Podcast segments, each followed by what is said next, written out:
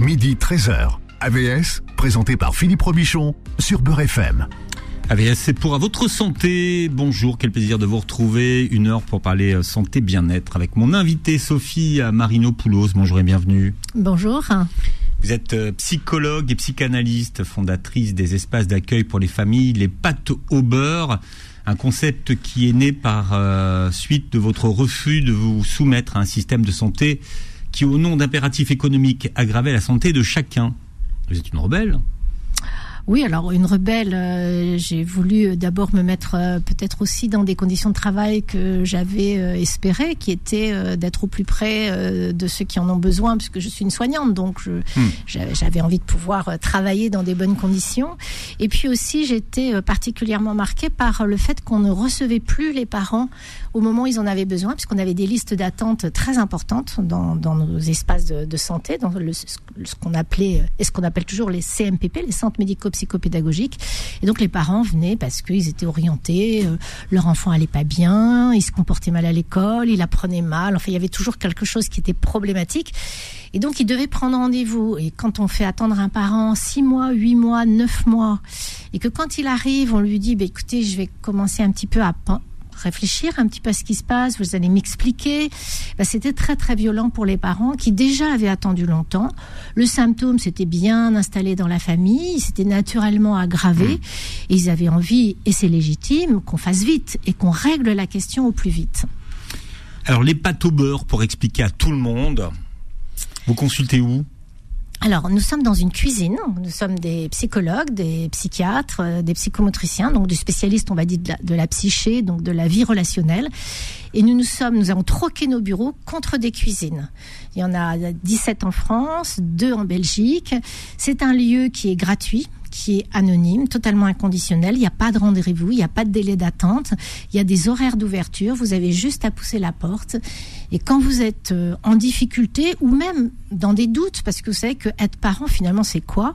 C'est douter se poser des questions.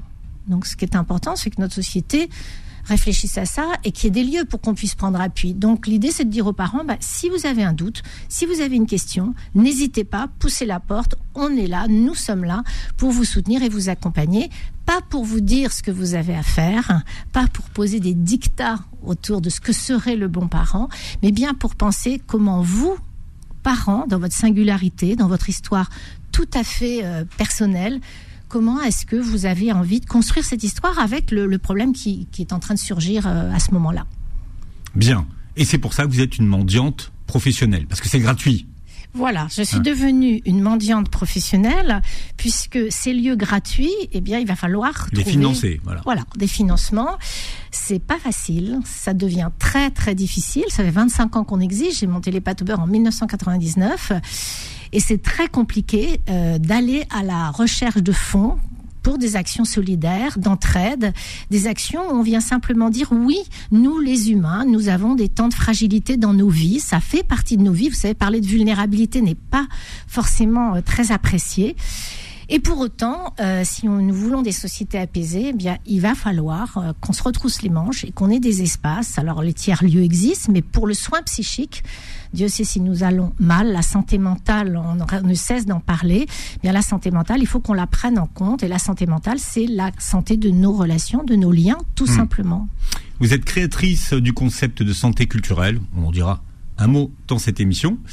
Et vous publiez ce que les enfants nous enseignent aux euh, éditions Les Liens qui libèrent. Vous avez fait le lien entre ce que les enfants vous ont appris et les théories de nombreux penseurs. C'est ce qu'on verra ce matin. Plus vous accompagnez les enfants, dites-vous, plus vous êtes convaincu que cette jeune génération a besoin d'un enseignement repensé, d'une éducation avec plus de saveur. Euh, pourquoi? Qu'est-ce qui ne va pas dans l'éducation qu'on donne aux enfants aujourd'hui? Ah, ça manque d'amuse-bouche. Vous ne trouvez pas hein, Nos enfants aujourd'hui, très tôt, d'ailleurs même avant d'aller à l'école, déjà à la crèche, on leur dit tu t'assois, tu regardes. Or, le propre d'un bébé, c'est de pouvoir comprendre le monde, lui donner du sens, le décrypter, hmm. Avec ses sens, tous ses sens. La grande qualité du bébé humain, c'est qu'il qu'il absorbe en fait son environnement sensoriellement d'une manière amodale, c'est-à-dire tous les sens en même temps, et la, grand, la grande faculté d'interchanger les sens. Il peut tout à fait regarder avec sa peau et entendre avec ses yeux. C'est pour ça qu'il peut tout à fait, euh, dos à vous, euh, continuer à, à, suivre ce que vous êtes en train de lui raconter. Vous pouvez lui lire un livre et il ne regarde pas forcément les images et ça n'a pas d'importance. Il est omniprésent. Alors, vous, vous, vous m'avez appris un truc, c'est qu'un enfant qui sait pas lire, si vous lui racontez une histoire, si vous sautez une page, l'enfant le sait. Bien sûr, et il sait compter. Comment vous savez que, que, que l'enfant euh, sait que... Ah ben c'est lui, qui, lui qui va vous l'apprendre. Essayez avec un bébé de 18 mois ou 2 ans qui connaît bien son livre, qui connaît le nombre de pages sensoriellement, c'est-à-dire qu'il a vraiment cette petite musique du rythme dans la peau, on pourrait le dire comme ça. Eh bien, vous êtes pressé parce que vous avez des tas de choses à faire ce soir et vous prenez un livre et vous avez bien l'intention de sauter deux trois pages parce qu'il va pas s'en rendre compte parce qu'il sait pas compter et que voilà eh bien, vous êtes sûr que votre soirée est fichue parce que lui, il va revenir en arrière, il va revenir là où vous avez oublié où sauter cette page parce qu'il sait parfaitement qu'il en manque une. Donc oui, les, bébés, bien sûr, les bébés savent compter, tout à fait. Ils comptent pas comme nous, mais ils savent compter. Hmm. De même, qu'ils savent lire, ils lisent autre chose que ce que vous lisez, mais ils sont parfaitement capables d'interpréter une narrativité autour d'eux. Ils, ont une manière de raconter déjà dans leur comportement, dans leur déplacement. Mais nous, on ne sait plus décrypter les histoires. Mais eux, ils décryptent parfaitement bien la manière dont nous, on déambule. Ils savent exactement là où on en est dans nos émotions. Ils savent bien reconnaître euh, si on est énervé, si on est calme. Voilà, ils ont cette capacité de la lecture sensorielle de nos êtres. Et c'est quelque chose qu'on ne développe pas chez nos enfants, parce que justement, on a privilégié euh, un sens qui est la vue. Hmm. On leur demande donc, je le disais, de s'asseoir et de regarder. Or, c'est parce qu'on bouge qu'on pense. la pensée, elle est corporelle. Le corps est pensé. Et c'est toute cette dimension-là que je propose de remettre au cœur de nos débats en disant, mais plutôt que de dire à nos enfants de s'asseoir et d'écouter, laissons-les être acteurs de leur mouvement pour que justement ils initient la connaissance. Hmm. Vous parliez d'amuse-bouche tout à l'heure. Euh, comment est-ce que la connaissance vient aux enfants par la bouche? Parce que vous dites à un moment donné, ils ont besoin de tout goûter. Ils ont besoin de tout mettre dans leur bouche. Alors je me suis demandé s'ils n'avaient pas tendance à avaler les choses quand même dans, votre, dans votre concept en tous les cas, on a, on a toujours, euh, on a toujours la peur. Ça, c'est vrai. Les parents ont toujours en peur. En tant que parents, alors là, c'est. On est terrorisés. Les piles, les. Voilà, dès qu'ils mettent quelque chose à la ah bouche, on est persuadé qu'ils vont l'avaler. Ouais. Euh, ils vont peut-être simplement la goûter. Alors on peut pas tout goûter et le parent est là pour rappeler mm, que non, tout ne se met pas à la bouche.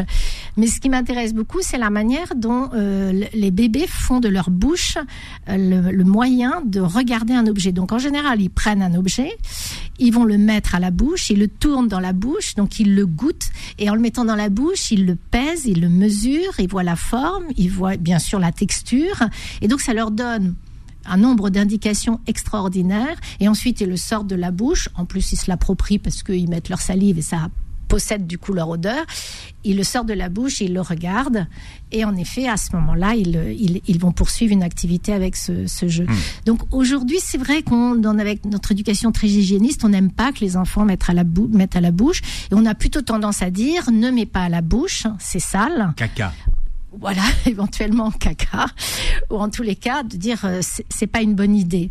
Alors que il Vous dites ça à un enfant, c'est pas une bonne idée. Alors là, euh, en tous les cas, on lui dit même pas c'est pas une bonne idée. Non, on lui dit non crash. Oui, voilà, on lui dit ah non. Hmm, ouais, c'est ça. Pas à la bouche. Donne ce que tu as mis dans la bouche. Voilà. Hein, alors on pourrait lui dire attention, tu as vu, il est tout petit l'objet. Oh là là, t'as vu hein Il hmm. est en train de nager dans ta salive. Tu vois, tu pourrais l'avaler. Je préférerais que tu me le donnes. Voilà, c'est pas la même chose que de dire non. Hmm. C'est-à-dire, on lui laisse pas l'expérience. Donc, comment un bébé pense, c'est par l'expérience. Non seulement il pense, mais il délibère. Donc, j'y tiens énormément à l'éveil culturel et artistique, et bien entendu à tout ce qui permet au bébé d'expérimenter le monde par lui-même et d'être acteur de sa vie. Dès qu'on n'est plus acteur de nos vies, on se déprime, on ne sert plus à rien, et notre jeunesse ne cesse de nous le dire. Les tentatives de suicide de nos jeunes et de nos très très jeunes euh, enfants à peine adolescents, vraiment, pour nous, les professionnels de la santé psychique, c'est une vraie question. C'est vraiment une, problématique que nous devrions prendre à bras le corps et se dire, mais ça veut dire quoi? Allons chercher le sens de ça. Pourquoi, pourquoi est-ce que tout d'un coup ils ne veulent plus? Qu'est-ce qui n'est plus enviable? Qu'est-ce qu'on ôte de l'enviable? Ben, Peut-être qu'on les enferme dans euh, voilà ce que sera ton avenir. Voilà. Hmm. voilà. Vous dites que les enfants d'aujourd'hui sont amputés euh, de leurs initiatives. Ben oui, dès, la maternelle, même avant, à la crèche, on, à partir du moment où on leur demande de s'asseoir et de regarder et d'écouter, parce qu'on va leur dire ce qu'ils doivent savoir, c'est pas la même chose que de laisser l'enfant libre de ses mouvements. Ça ne veut pas dire qu'il faut qu'il fasse n'importe quoi, hein, parce que aussi on pourrait dire, euh, elle nous raconte, bah bien sûr, euh, au open bar, ils font ce qu'ils veulent. Pas du tout. Hein. c'est simplement dire, l'enfant apprend par l'expérience. Donc si vous amenez un enfant se balader, aller dans les parcs, faire des jeux de motricité, monter, euh, chercher son équilibre, etc. Là, il fait des mathématiques déjà.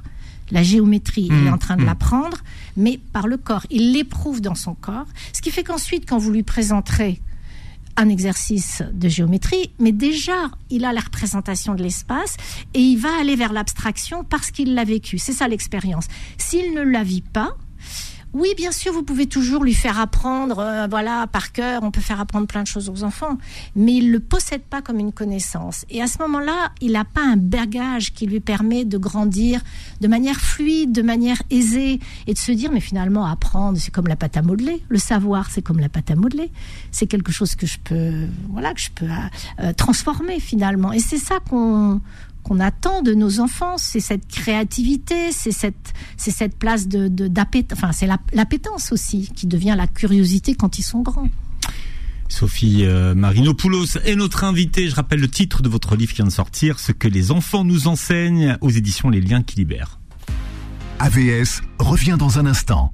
Midi 13h. AVS, présenté par Philippe Robichon sur Beurre FM. Voilà, je reçois un, ovni comme je les aime ce matin. s'appelle Sophie Marinopoulos. C'est le public que les enfants nous enseignent aux éditions Les Liens qui libèrent. Et vous démarrez votre livre par un accident d'avion au Colombie. Les survivants, ce sont des enfants. Et qu'est-ce qui se passe après? Oui, alors c'est une affaire qui nous a marqué tous mondialement. Je pense que tout le monde a suivi cette affaire. Ce sont quatre enfants qui étaient dans un avion avec leur mère. Euh, l'avion s'est écrasé. Les enfants n'ont pas été blessés. Des enfants qui ont entre 11 mois et 13 ans pour l'aîné et qui en fait vont euh, errer dans la jungle pendant euh, un mois et qu'on va retrouver euh, sains et saufs. Hmm. Et euh, le, monde a dit mais ces enfants sont euh, c'est des miraculés. Et là vous dites vous non, ce ne sont pas des miraculés. Voilà, alors je le dis grâce au peuple amérindien qui s'est exprimé et ça m'a beaucoup marqué, qui a dit mais nos enfants sont pas miraculés nos enfants savent vivre dans la forêt, ils connaissent la forêt.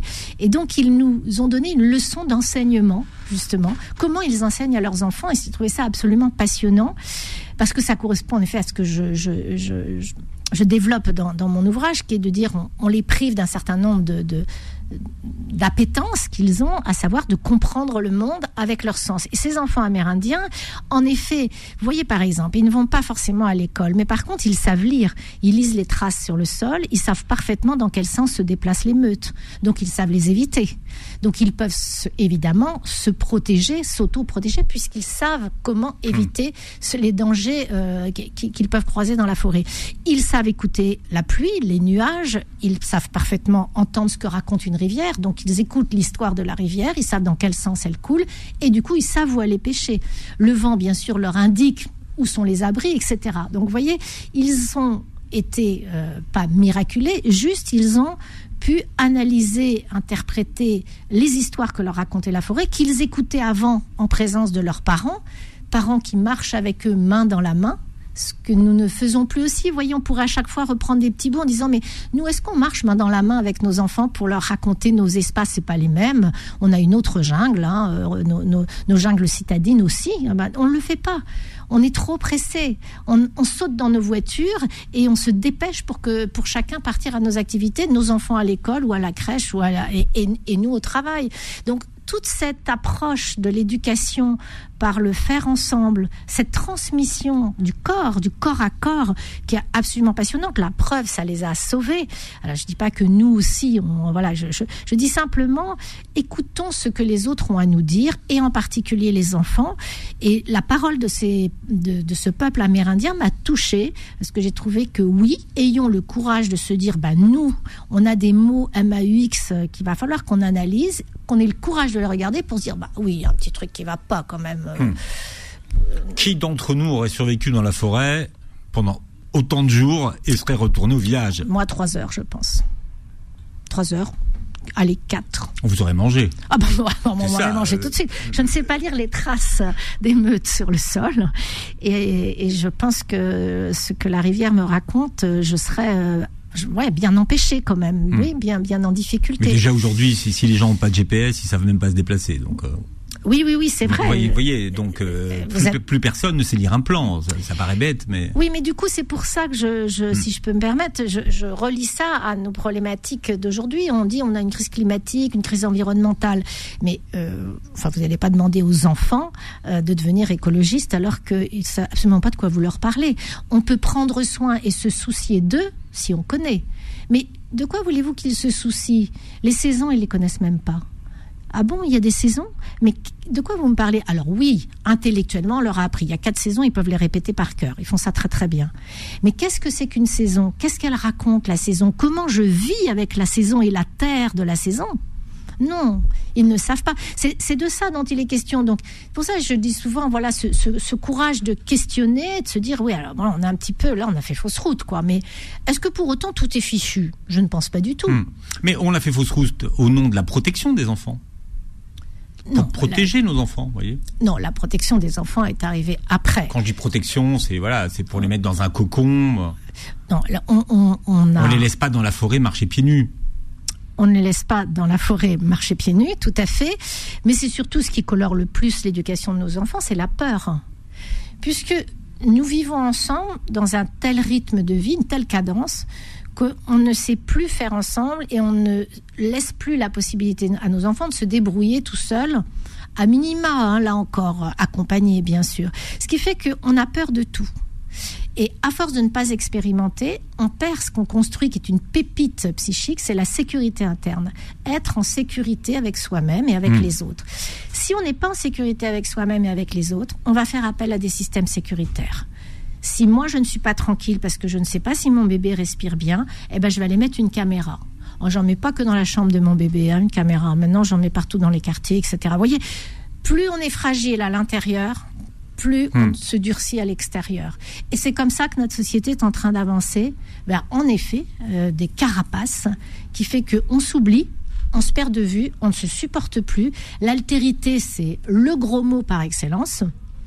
Prendre soin des autres, être en relation avec les autres. Et ça, c'est ce que les bébés nous enseignent. Ils nous disent, mais sans l'autre, je ne suis rien. J'ai besoin de toi. Ils ont cette appétence. Quand un bébé vous regarde, vous êtes quand même... Euh, hmm. C'est extraordinaire, le regard d'un enfant. Il y croit. Donc, il, croit en nous.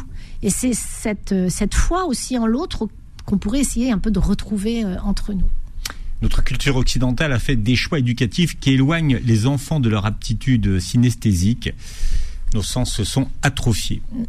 Mais quand je vous disais au nom, au, nom d'une protection, c'est qu'en fait, on a peur, donc on protège des enfants pour leur bien.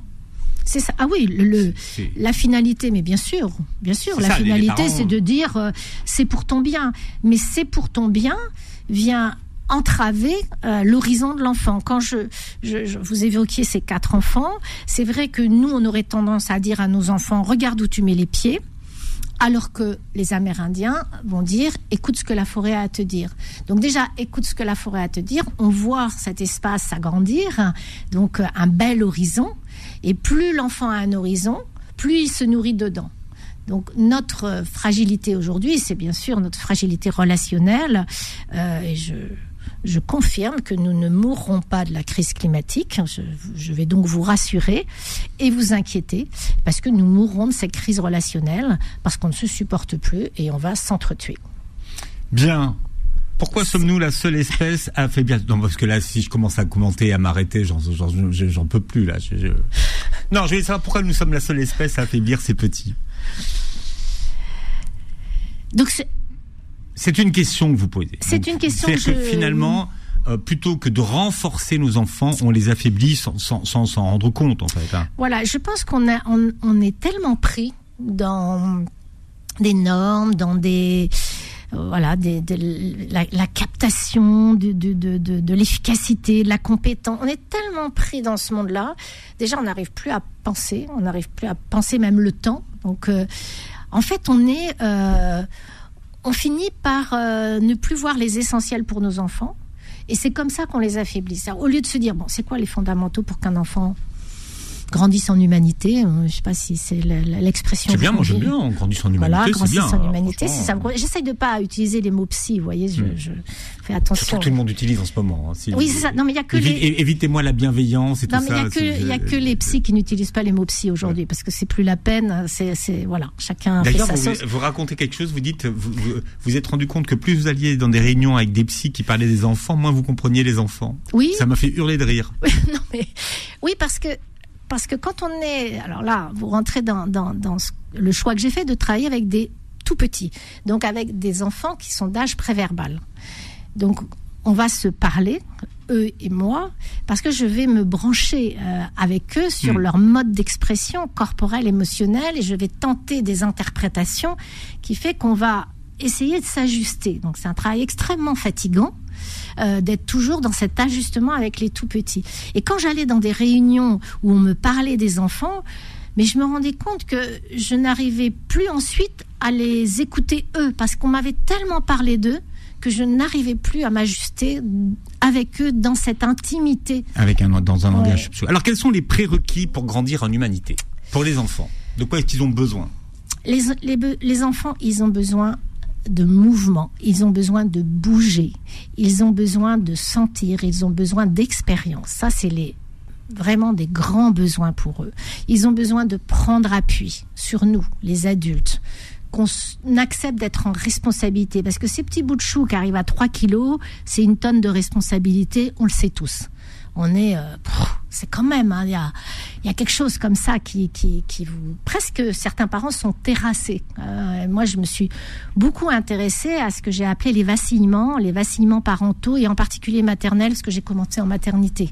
Mais mon tout premier poste, c'était dans un centre de planification et d'éducation familiale. Donc, années 80, la loi Veil est installée depuis 5 ans. Euh, et, dans ces endroits-là, c'est là où j'ai rencontré ces femmes qui étaient enceintes et qui ne le savaient pas. Comme ça que j'ai écrit à ce moment-là, ben, j'ai créé ce fameux déni de grossesse qui a été beaucoup repris depuis. Et, ce qui est intéressant, parce que ça a permis quand même. C'est vous? Bah oui. Oui, ouais, ouais, années 80. Premier livre en 90. Euh, ben, en fait, mais c'est venu tout seul. Vous voyez, il y a des fois, il y a des choses qui viennent comme ça. Je ne même pas ce que c'était que le déni de grossesse. Mais, moi non plus. Ah non, mais moi non plus. Moi, je sors de la fac. Je suis en centre de planification d'éducation familiale. Je rencontre des femmes qui viennent pour faire une IVG. Elles pensent qu'elles sont à 5 ou 6 semaines. Et on leur dit, ah, désolé, vous allez accoucher. Donc, vous allez traverser la Loire, parce que c'était à Nantes à l'époque. Les services d'interruption volontaire de grossesse étaient dans un bâtiment préfabriqué en psychiatrie noter la symbolique, et il fallait aller accoucher en maternité. Donc ces pauvres femmes étaient mais livrées elles-mêmes. On venait de leur faire tomber un immeuble sur la tête et on leur disait non mais c'est pas grave, vous traversez juste la rue. Vous voyez, bon humainement c'était incroyable. Et moi, je n'avais jamais entendu parler de ça. Je sortais de la faculté, euh, moi, on est enceinte, on le sait, il y a neuf mois, enfin voilà, un grand. Et il y a des signes apparents.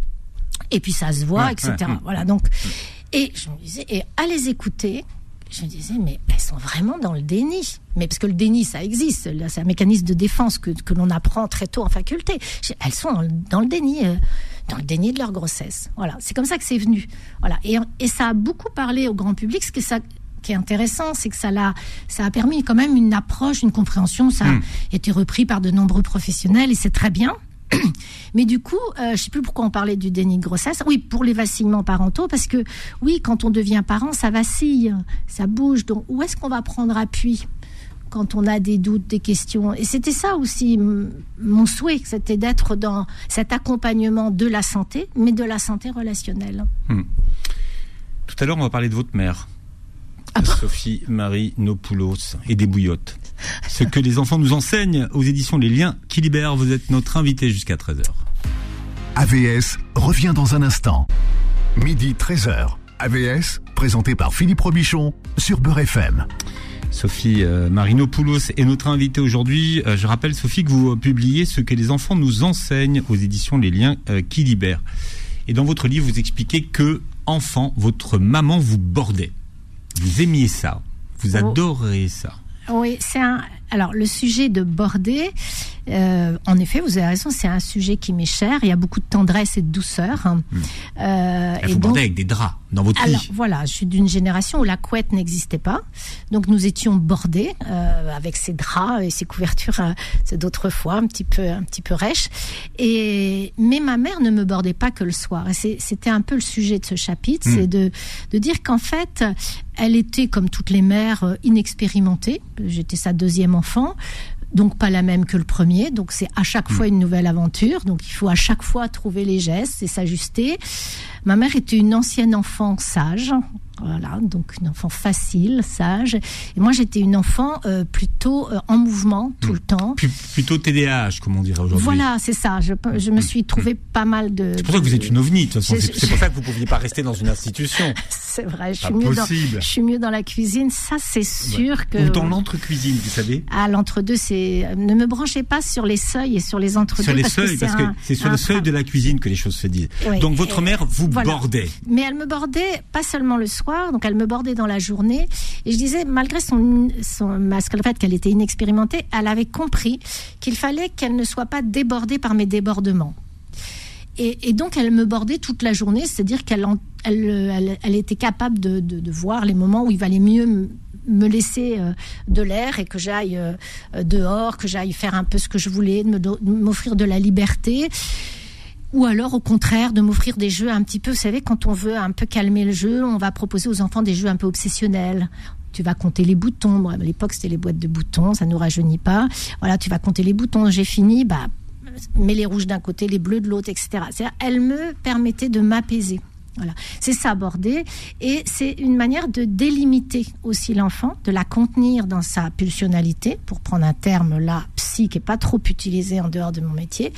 Et donc du coup, en effet, ça m'a aidé énormément à grandir et à pouvoir me, structurer. Et euh, aujourd'hui, la, la, question du bordé, c'est bien sûr la question de l'autorité, hein, vous l'entendez, c'est-à-dire comment je limite et je délimite. Et ce que j'aime le plus dans le sujet de l'autorité, c'est que ça vient questionner comment j'autorise. Parce que l'autorité autorise, c'est une autorisation. C'est-à-dire que l'autoriser, c'est quelque chose de mouvant. Au fur et à mesure que l'enfant grandit, eh bien évidemment, on hmm. élargit le, les, espaces et on élargit les, limites. Or, euh, on a... Euh, ce thème, qui est un thème, un très beau thème, a été euh, totalement euh, stérile pendant euh, des mois. Vous, n'aimez pas ce que la société a fait du débat? Mais c'est pas un débat. C'est bah les pour et les contre. C'est pour ou contre l'autorité. Il n'y a pas plus Est-ce qu'on peut laisser un enfant dans sa chambre? C'est intéressant, ça. C'était le débat. Mais bien sûr que non, ça nous intéresse pas. Ah si vous écoutiez notre émission, vous le sauriez. Je vous ai dit que ça nous intéressait pas. Mais ça a été ça. Comment voulez-vous qu'un parent puisse se dire bon ben moi moi personnellement parent avec mon enfant comment je fais? Je pense que si ma mère avait entendu ce débat elle aurait été totalement paumée. Alors que ce qui est intéressant c'est que le parent entende. La question c'est pas punir. Bien sûr border c'est pas punir. Border c'est autoriser. Mais qu'est-ce que j'autorise en fonction de l'enfant qui est là aujourd'hui? Est-ce qu'il a besoin d'être mis en sécurité? Parce que c'est un, un enfant il y a des enfants qui sont évidemment plus ou moins agités. Donc on va pas mener son autorité de la même manière. C'est pour ça que je dis chaque enfant vous re, vous reconstruit en tant que parent. À chaque fois, c'est une renaissance. C'est pas parce que vous en avez eu deux, trois, quatre que vous êtes capable euh, de faire mieux au quatrième. Chaque enfant va vous, aider à vous inventer. Donc, c'est en fait, j'aurais voulu entendre, et je n'ai vu que des oppositions de très narcissiques de pour ou contre, euh, et chacun y allait de son petit mot. Et au fur et à mesure que j'entendais ça, nous, dans nos cuisines, on voyait arriver des parents paumés, ne sachant pas quoi faire. Donc, ça va pas. Si on prend la parole, c'est pour essayer hmm. de dire aux parents. Et moi, là, aujourd'hui, je leur dis, vous, vous ne savez pas, vous avez des doutes, vous avez des questions. C'est ça, être parent. Eh ben, il y a les cuisines des pâtes au beurre. Il y a aussi d'autres lieux. Renseignez-vous dans votre, dans votre ville. Mais il y a des lieux où vous pouvez prendre appui, des lieux où vous pouvez vous questionner. Nous, c'est gratuit, c'est ce qu'on a voulu. Hmm. C'est sans rendez-vous, c'est anonyme parce que on n'a pas envie que ce soit lié à de l'administratif. Vous n'êtes pas toujours en situation régulière, vous n'avez pas toujours vos papiers. C'est pas ça le sujet. Le sujet, c'est vous êtes parent et vous vous posez des questions. Donc, on est là. Voilà aussi simple que ça. Et l'autorité était une belle occasion de parler avec les parents. Or, on leur a pas donné la parole et on a vu des batailles de chapelle. Bon, moi hmm. personnellement, ça m'intéresse. Mais comment est-ce que vous abordez, vous, en, consultation, la question de l'autorité? Exactement comme ça. C'est-à-dire... Euh, avec, des parents qui ne savent pas où placer le curseur. Ben, avant de leur dire où placer le curseur, parce que je ne vais pas savoir pour eux, hmm. s'il y a qu'eux qui sauront, je vais apprendre à les connaître. Donc ils vont venir, ils ont une préoccupation ils vont être énervés parce qu'ils n'arrivent pas à, me, voilà, je sais pas, à mener leur autorité d'une façon ou d'une autre. Et donc, je vais leur demander ce qui se passe. Et on utilise au pâte au beurre ce qu'on appelle la clinique du détail. Alors là, je rentre un petit peu dans la, la, manière dont on travaille. C'est-à-dire que le parent, il va arriver très énervé. Vraiment, il en a ras-le-bol. Il est à bout. Et quand vous êtes pris par l'émotion, vous n'arrivez plus à penser. Donc nous, notre boulot, ça va être de faire un peu poser tout ça en disant mais qu'est-ce qui s'est passé? C'est quoi? Alors, il veut jamais mettre son pyjama. Tous les soirs, c'est la même histoire. Le soir, ça se passe comment? Euh, Le pyjama, il est où? Alors, vous voyez, dans le détail. Hum, hum. Euh, dire, mais le pyjama, j'en sais rien. Moi, il est, je sais pas, etc. Et puis petit à petit, il commence à raconter. Ah oui, le pyjama, oui, c'est vrai, le soir, voilà comment je fais, etc. Et on voit petit à petit l'émotion tomber, la pensée se remettre en route et le parent se raconter en nous racontant ce qui est en train de lui arriver. Et tout d'un coup, il va dire Ah oui, maintenant que vous me le dites, on n'a toujours rien dit. Maintenant que vous me le dites, c'est une manière de dire Ah oui, ça y est, je vois, j'ai de l'image. C'est vrai que juste avant, je me souviens, il y a eu tel et tel événement. C'est-à-dire qu'en fait, le parent va tout d'un coup donner du sens à la crise. Hmm. Et à ce moment-là, il va commencer à se dire ah oui. Mais là, peut-être que d'ailleurs, j'aurais dû lui dire non à ce moment-là.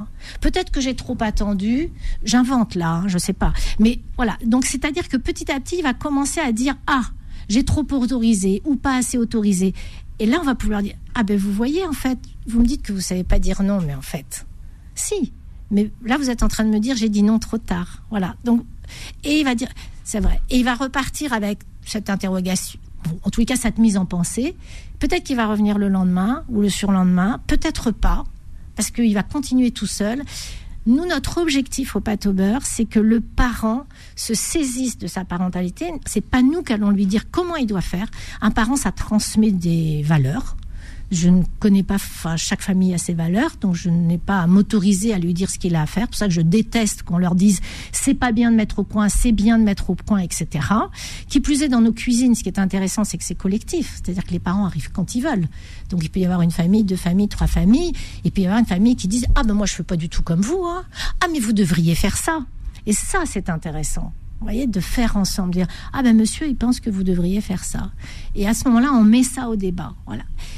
Donc voilà, c'est comme ça que nous, on, travaille avec les parents, si je peux me permettre le mot travail, dans le sens, bah, on accompagne, c'est ça accompagner, c'est être là en appui, en support, prêter notre appareil à penser pour qu'ils se remettent à penser et pour que eux trouvent leur solution. Pour relier avec un, un sujet euh, d'actualité, c'est le rapport avec les technologies qui bordent aujourd'hui notre société. Les écrans. Alors c'est vrai que c'est une question qui passionne tout le monde, ça, les écrans. Les parents ont tous entendu parler des écrans. On leur a tous dit que c'était mal. En général, on leur dit jamais que c'est bien les écrans, on leur dit que c'est mal. Bah oui, c'est vrai qu'on les met en garde. Vous, vous euh, finalement, vous dites que euh, c'est pas le vrai fléau les écrans. Ben, les écrans euh, viennent. bon, d'abord, je dis que l'écran n'est pas un parent comme les autres. Déjà, hmm. je pose les choses comme ça. Hmm. Parce qu'un parent, qu'est-ce que c'est? C'est celui qui est capable d'être là, fidèle, solide, et qui est capable de se retirer petit à petit de la relation pour que l'enfant fasse tout seul. Donc le, le parent, son, son boulot finalement, c'est de conduire à l'autonomie. Pas simple, hein, parce que ça veut dire que l'enfant est dépendant. Et tout le travail du parent, c'est de l'aider à être indépendant. On n'aime pas trop que les enfants grandissent aussi, il hein, faut être honnête. On n'a pas envie qu'ils s'éloignent. Bon. Mais en même temps, c'est notre tension. Donc l'histoire des humains, c'est cette tension-là. L'écran, lui, c'est le contraire. L'écran, lui, il veut être tout le temps là. Il veut jamais s'absenter. Donc lui, il met de l'addiction. toujours, toujours plus, toujours plus. Et puis il en rajoute. Et puis on regarde et puis on grignote. Et puis on regarde, on grignote et on bouge pas. Voilà. Donc on a toutes ces voilà. Et puis on regarde, on grignote, on bouge pas, on voit personne.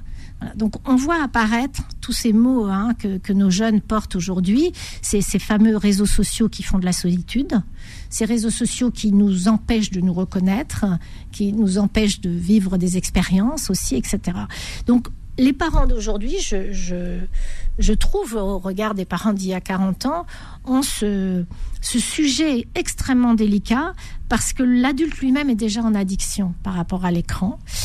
Avec une bonne excuse, c'est pour le travail. Mais euh, je pense qu'on a une question à se poser nous, c'est-à-dire comment on s'éduque à nos écrans. En fait, on a, on a une éducation d'abord à se faire pour nous, pour pouvoir éduquer nos enfants aux écrans. Il y a cette première chose qui m'intéresse dans les écrans, parce que quand j'en parle avec les parents, euh, bien sûr que si votre enfant est toute la journée sur les écrans, vous voyez bien, vous le dites vous-même, les parents, ils décrivent très très bien hein, les effets que ça a sur, euh, sur leurs enfants. C'est qu'ils n'arrivent pas à poser les limites et à chaque fois, ils disent, mais c'est vrai que j'arrive pas à me limiter moi aussi. Donc, euh, immédiatement, ils sont en miroir. Et ils n'arrivent pas à leur dire non parce qu'ils ne se disent pas non à eux-mêmes. Hein. Et, bon, donc déjà, c'est une question compliquée, mais l'écran, euh, qu'est-ce qu'on leur propose en dehors des écrans? Est-ce que si on leur proposait un monde enviable, ils seraient toujours sur les écrans? Moi, j'ai l'impression qu'il y a quelque chose de l'ordre d'un repli qui fait que nos enfants ont le sentiment peut-être que soit on leur propose un avenir fixe, déjà figé, et ça, ça les intéresse pas, c'est-à-dire on leur dit ton avenir c'est ça, et pas ton devenir, tu vas le construire. Hein, il faut que tu aies du travail, euh, mais pas n'importe quel travail, etc. Donc ils sont, ils sont pris dans des, ils sont pris dans un discours qui ne leur parle plus, dont ils ne veulent plus.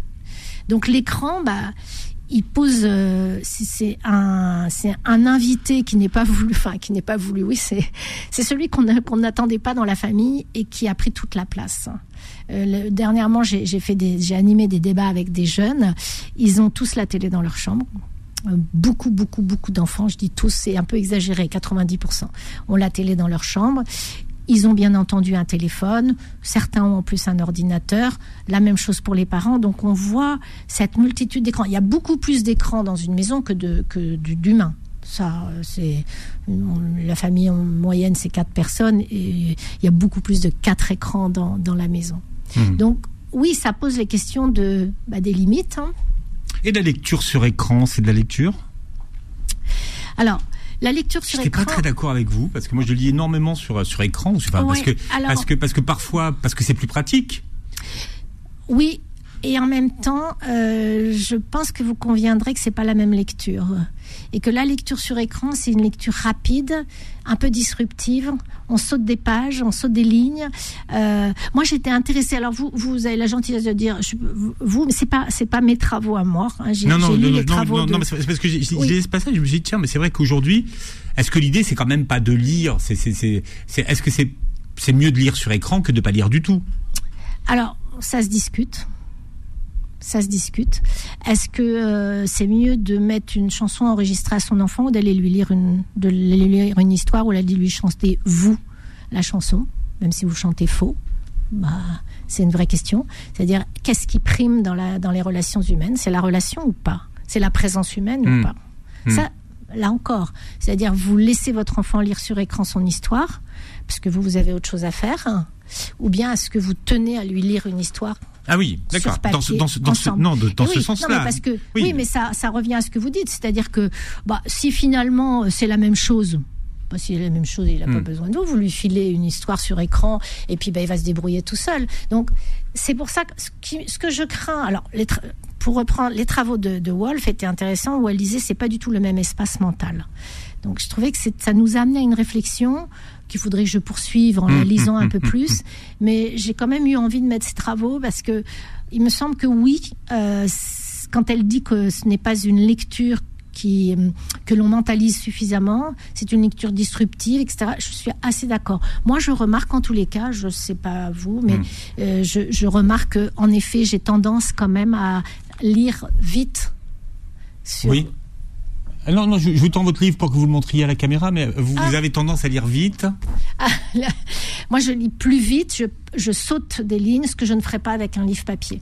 Sur écran Oui, sur écran. Je, voilà, sur écran. Alors Sophie euh, Marinopoulos, ça vous êtes en train de montrer votre livre à la caméra puisque l'émission est filmée. C'est pas très radiophonique ce qu'on fait, ce que les enfants nous enseignent au, lien qui libère. C'est un plaisir que de vous écouter. Merci beaucoup. Merci à vous. Merci Philippe. C'était un plaisir que de vous entendre. Vous pourrez réécouter d'ailleurs tranquillement cette émission sur beurrefm.net et sur les plateformes qui reprennent l'émission et vous verrez la vidéo sur la chaîne YouTube. Merci et passez une très belle journée santé sur Beurre FM.